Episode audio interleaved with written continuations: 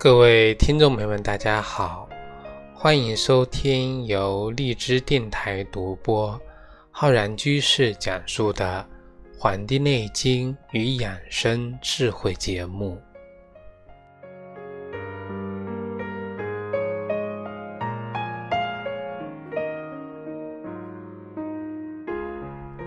本期节目呢，要跟各位听众朋友讲节气养生知识。那么我们啊，现在已经进入了一个中伏，那么也迎来了我们这个二十四节气中的大暑节气啊，所以我们这个啊小初初伏、中伏、大伏啊，也是末伏，那么这个过程中呢，它也是伴随着我们小暑、大暑、上蒸下煮的这么一个节奏，那么。在今年的七月二十一号呢，就正式的进入了我们的大暑节气。我们《月令七十二候集解》中讲，大暑为六月中啊，六月中。所以在我们的农历六月中旬的时候呢，就迎来了我们的这个大暑节气。对于这个大暑节气啊，我们已经讲过，大暑有三候。一后呢叫腐草为引，二后叫土润如鼠，三后叫大雨时行。那么我们啊，连日来呢，各个地方啊发布了这个高温的警报啊，这个大雨的这个暴雨的这个警报，有的呢发布了这个暴雨加这个高温的警报。所以说这个雨下了下来呀，都是开水一样。那么我们对于这个大暑的这个节气啊，这个三候要怎么来解读呢？首先一候，一候啊叫这个腐草为萤，这个萤呢就是我们的萤火虫。我们小时候啊，可能有的人住生活在这个乡下，或者这个有的听众朋友呢去这个田间玩，晚上的时候呢，一下啊这个到了暑天啊，也就是现在这个时节。就可以经常的跟这个啊邻居小朋友呢一起拿着这个小的塑料袋去这个马路边，去这个溪水边，去这个田埂上啊，去这个捕捉萤火虫。那么一个晚上呢就可以捕捉到二十来只。我们把它呢放在这个矿泉水瓶里啊，或者呢透明的塑料袋里，那么铺散铺散的，我们可以拿它来进行一个许愿啊。许完愿之后呢，再把它放飞。那么我们估计啊，当时已经早就忘记了啊，当年许过的多少这个愿望。但是那个时候呢，我们会有这种美好的感觉，就是我们平时啊，仰头有这种闪亮和温柔的这个银河星系，那么低头呢，有这个萤火虫在我们的草丛边飞舞。身边呢，又是有天真无忧的这个小伙伴，这样的一个啊，都是美好的景象，让人的心里呀，每次想到呢，都是非常的温暖的啊。我们不管走到多少的远方，那么回忆起曾经拥有的这段美好的记忆呢，总是能够给我们带来很大的这个温暖，很温暖。最后，我们人啊，人生一世，要把握住。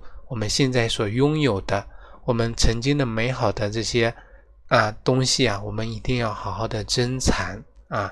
其实呢，这个萤火虫也是一个大的家族。我们看很多瓢虫、很多昆虫啊，非常多。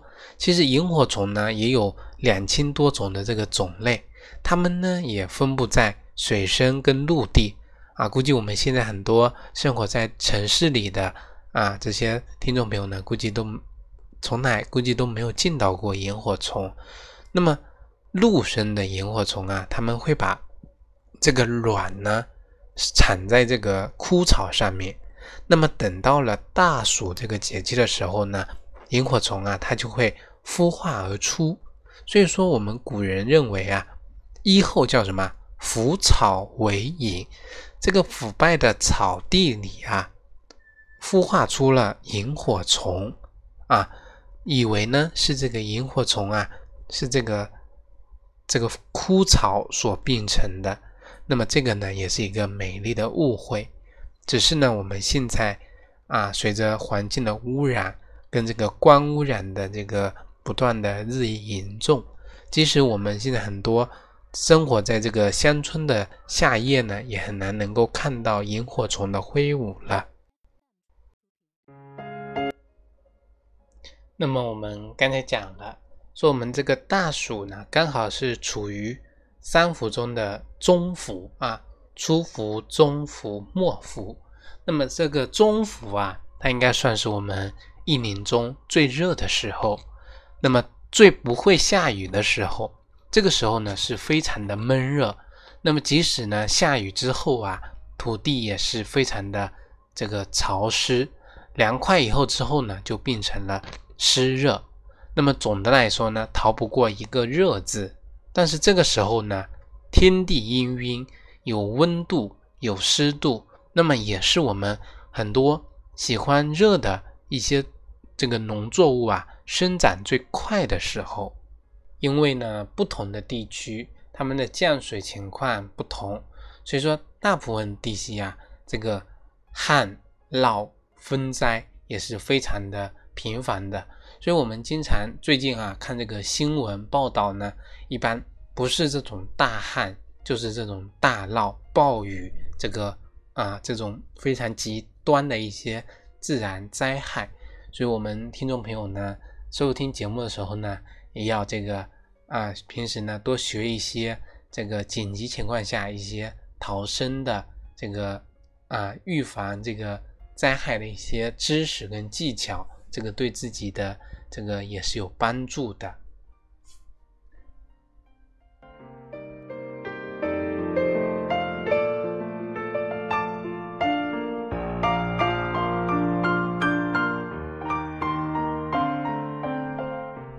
那么我们的这个大暑啊，三候叫大雨时行。我们说大暑呢，也是一个这个雷阵雨最多的一个季节，时常呢有大的这个雷雨啊会出现。像这个华南地方呢就非常的频繁，这个大雨呢会使这个史书呢减弱，那么天气开始向这个立秋啊过渡。而对于一些少雨的地区，只只会有一些啊几滴雨，就非常的金贵。那么就像这个春雨贵如油一样。那么长江中下游地区呢，就有这样的一句农谚，叫做“五天不雨一小旱，十天不雨一大旱，一月不雨啊地冒烟”。那么就告诉我们了，这个农作物啊非常的缺水。那么对这个水稻这样的一个作物的成长呢，十分的不利。所以说，我们啊，这个农民也好，还是这个啊捕出海捕鱼的这个啊这个朋友也好呢，那么都是希望啊，我们的人生跟这个我们的工作跟我们的这个收成一样，都要能够风调雨顺。只有风它这个调平了。这个雨呢才能够顺当，这样子呢，我们的这个五谷啊啊才能够丰收，谷丰民丰，是这么一个来的。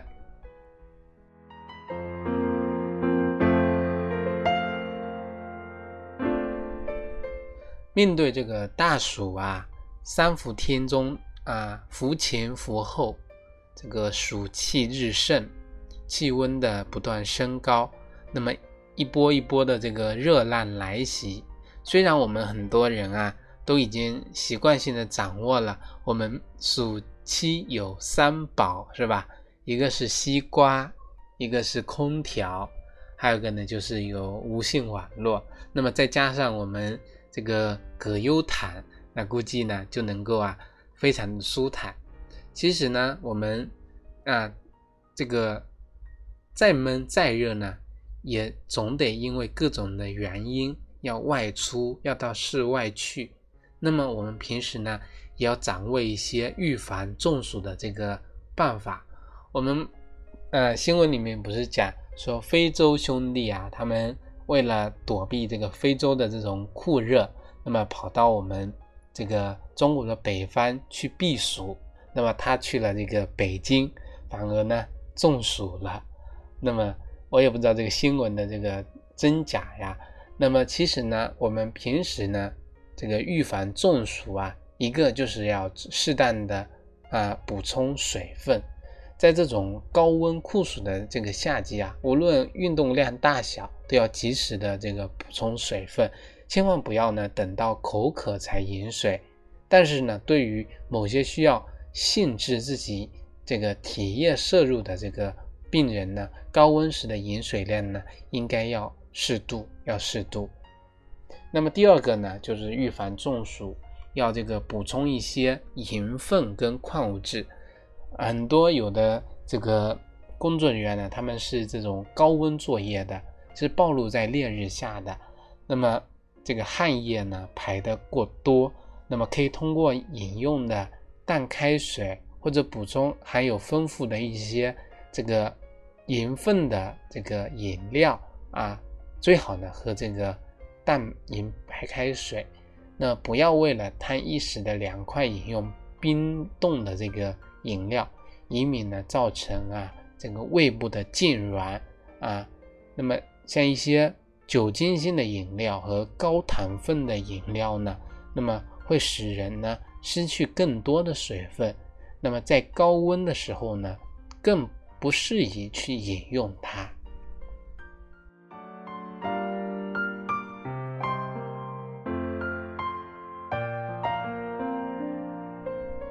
预防中暑啊，第三个方法就是啊，平时要这个注意饮食方面的这个调理。那么为了预防中暑呢，多要吃一些清淡的食物，少吃高油高脂的食物。那么减少我们人体呢热量的摄入。那么我们夏季呀的这个养生营养的膳食呢，应该是呢多一些。啊，蛋白质多一些，这个营养丰富的热量，那么可以多吃一些番茄汤啊、绿豆汤啊、豆浆啊、酸梅汤这样的食物。那么其实很多听众朋友呢有在做这个三伏贴的，那么其实对于三伏贴的禁忌里面啊也有提到，要做这个在这个三伏贴的这个使用期间呢，要吃清淡的。不能有油炸、高温、高脂肪、高热量的这个食物的。那么第四个呢，就是我们防预防中暑啊，平时可以穿着一些呢比较轻薄、色浅的一些衣物。夏天穿着的衣物呢，要选择质地呀轻薄、宽松、浅色的衣服，白色的、灰色的。那么平时呢，可以带上这个。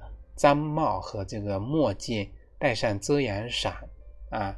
如果呢，我们平时啊出门衣服呢被汗水湿透了啊，浸湿了，就要尽快的换下来，换上一件干净的衣裳，以免呢我们的汗水中的盐分这个风干之后啊，影响我们衣服的透气性。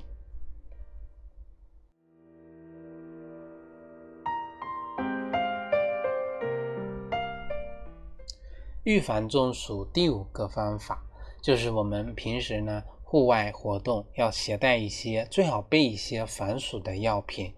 我们据统计啊，就是说夏季的这个十点到十六点，也就是我们上午十点到下午的四点这个时候呢，是我们比较炎热的一个阶段。在这样的一个烈日下呢，行走啊，中暑的可能性是平时的十倍。因此呢，夏天出行应该尽量的避开中午前后这个时段。户外的活动呢，应该尽量的选择在阴凉处进行，而且呢，要携带一些防暑的药物，比如说人丹啊、清凉油等等。如果出现中暑的这个症状呢，就要及时的服用一些防暑的药品来缓解这个病情。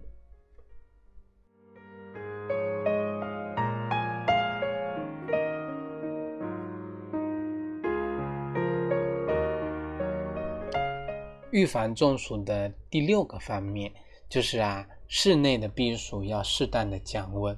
我们说高温酷暑，尽可能呢要待在家里，避免外出。那么在家里呢，要通过什么空调、风扇来降温。那么如果温度达到三十五摄氏度以上了呀，这个电扇已经无法的调节人体的这种热的平衡了呢，我们就可以通过洗热水澡啊，洗这个凉水澡，或者呢开这个空调等物理方式。来进行人体的降温，遇上这个停电啊，那么可以呢去商场或者图书馆一些公共的场所呢去避暑。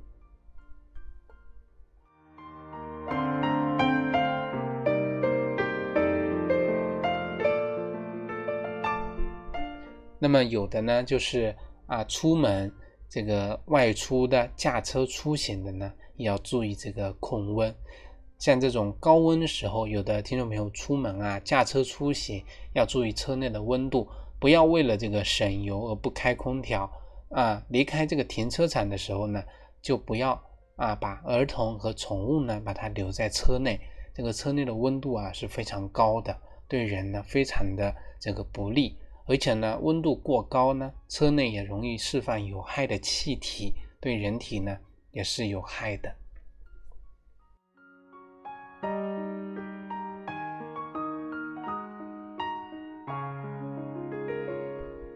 那么对于一些特殊的人群呢，要这个防暑降温。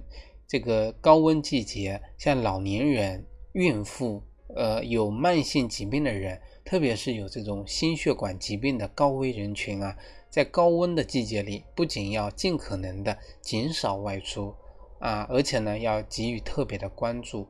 在这种室内，必须呢控制合适的室温，服用一些。防暑的饮品，及时的观察是否有这种中暑的这个征兆啊，这个呢是要特别的注意的。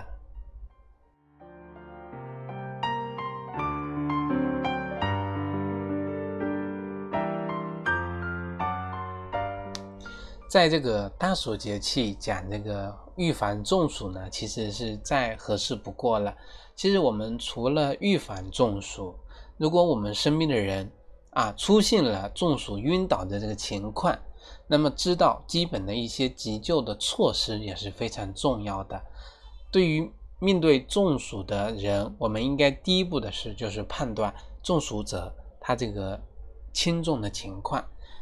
比较轻度的中暑表现出来的症状是头晕、头痛、面色呢潮红、口渴、大量的汗出、乏力、心悸。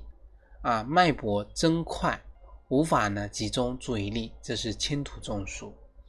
重症中暑呢，在这个我刚才讲的轻度中暑的基础上啊，还会出现这个肌肉的痉挛、呕吐、体温的明显升高、神志障碍，甚至呢死亡等这个情况。所以说，当中暑的时候呢，啊，出现休克征兆，意识不清。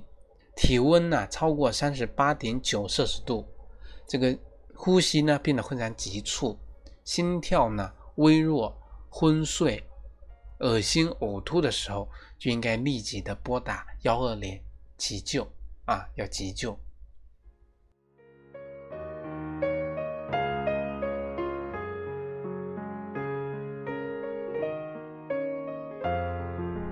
当然了，我们啊判断完之后。那么，拨打完这个急救电话之后，那么我们可以按照这个以下的这个步骤呢，对中暑患者进行一个简单的处理，为这个后续的急救呢提供更好的条件。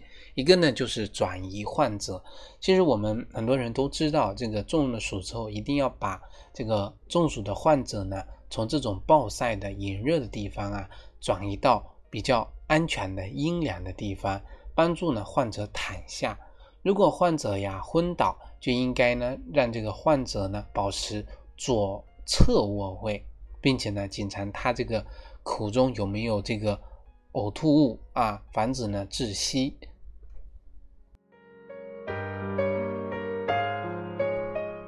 第二个呢就是要降低体温啊，因为这个中暑体温会升高，所以说要脱去啊患者多余的衣物，用这个凉水呢擦拭患者的身体，或者用这个冰袋呀冷敷头部、腋下跟这个大腿的根部。第三个呢，就是要补充体液啊，给这个患者呢饮用淡饮水或者运运动的那个饮料。如果两者都没有的时候呢，可以呀喝一些白开水。其实呢，我这个小时候呢也有中暑的这个经历。其实出现中暑的这个情况的时候呢，我们这个出现晕厥。我们不能忘记啊，我们中国人几千年来的一个祖传秘方啊！我要介绍这个祖传秘方，就是掐我们的人中穴。实践啊，是检验真理的唯一方法。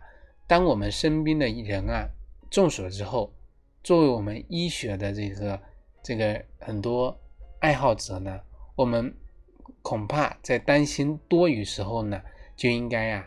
这个去尝试一下，或者说有这种一点小激动，感为我们这个祖先给我们留下来这么多宝贵的这个方法跟经验啊，感到这个自豪啊！一定要记住啊，这个出现中暑啊，要掐人中啊，掐人中。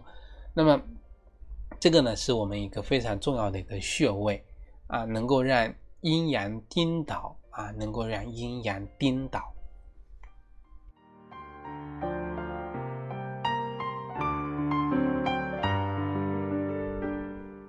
好了，本期节目呢就跟各位听众啊朋友分享到这里，非常感谢大家收听，也希望大家呢能够过一个清凉的夏天啊，不要呢中暑。好了，本期节目就到这里，欢迎大家呢能够订阅我们的微信公众号和养生交流群，以及关注我们的《黄帝内经与养生智慧》的新浪微博。